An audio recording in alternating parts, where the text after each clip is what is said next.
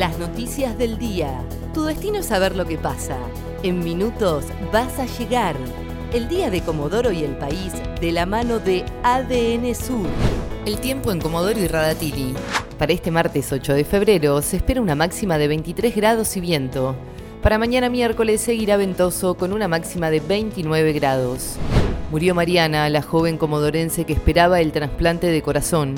Mariana Ditzel falleció este lunes a los 30 años. Se encontraba primera en la lista de trasplantes de corazón del Incucay debido a que padecía una miocardiopatía dilatada no compactada. Sin embargo, el colapso generalizado por la falta de donantes comprometió su situación, pese al esfuerzo sobrehumano de sus familiares por difundir el caso a nivel nacional.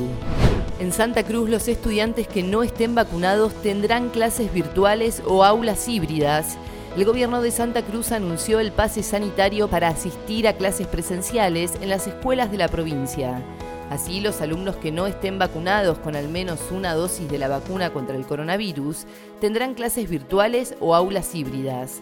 En tanto, los docentes en esta misma situación podrán estar frente a los alumnos tras presentar una declaración jurada y el test de hisopado con resultado negativo semanalmente.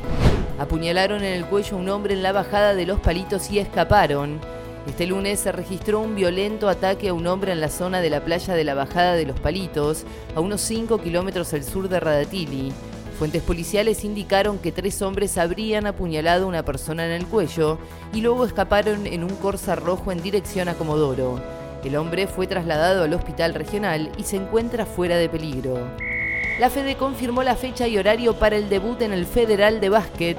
Federación Deportiva se prepara para su histórico debut en el Federal de Básquet. En las últimas horas se confirmó el horario frente a San Miguel.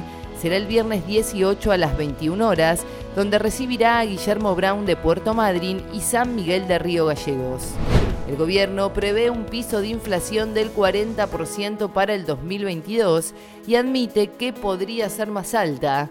El avance de precios alcanzaría un 10% acumulado en el primer trimestre, sin contemplar los aumentos de tarifas que van a llegar más adelante.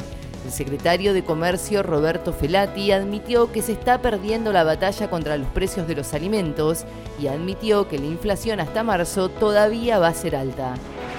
El tiempo en Comodoro y Radatili. Para este martes 8 de febrero se espera una máxima de 23 grados y viento. Para mañana miércoles seguirá ventoso con una máxima de 29 grados. ADN Sur, tu portal de noticias, www.adnsur.com.ar